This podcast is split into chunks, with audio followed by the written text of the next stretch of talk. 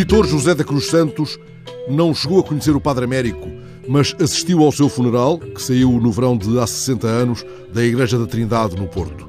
Nesse dia percebeu o profundo significado do luto de uma cidade pela partida de um homem raro. Depois conheceu o Padre Carlos Galamba, o sucessor do homem que fez nascer os meninos de rua.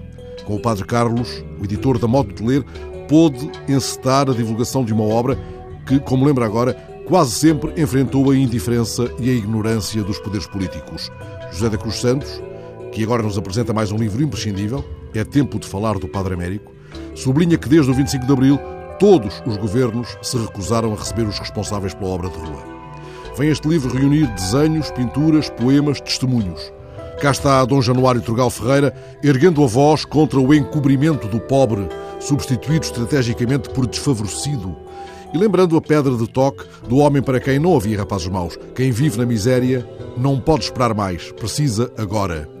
Cá está o belo guache de Armanda Passos e o desenho feito por Armando Alves e a aproximação em acrílico proposta por Emarenciano. E adiante, o poema de Fernando Guimarães, O Pão Entreaberto. Dele sai o calor, vê-se a sua brancura. Recordamos as searas, os campos antigos onde ficaram os arados, os sulcos que eles deixam abertos à nossa volta. Estes lugares são como as toalhas estendidas ao longo das mesas. É ali que o pão foi posto, só para lhe conhecermos melhor o sabor.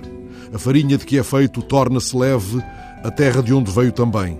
Dividido entre as mesas e os campos, é em nós que se encontra, completo.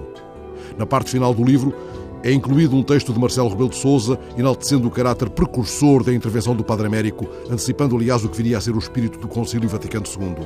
E na página seguinte, a professora Maria João Renault, que a TSF teve à mesa há dias no primeiro programa da série Serões Inquietos, faz a ponte entre os textos do Padre Américo e o romance Os Pobres, de Raul Brandão, bem como a obra póstuma Pobre de Pedir. A investigadora sugere mesmo, como chave de leitura dos textos do Padre Américo, a tese de Brandão para quem todo o esforço humano é, no fundo, uma lenta aproximação de Deus, assim como tudo na vida se resolve segundo a forma por que cada um encara Deus.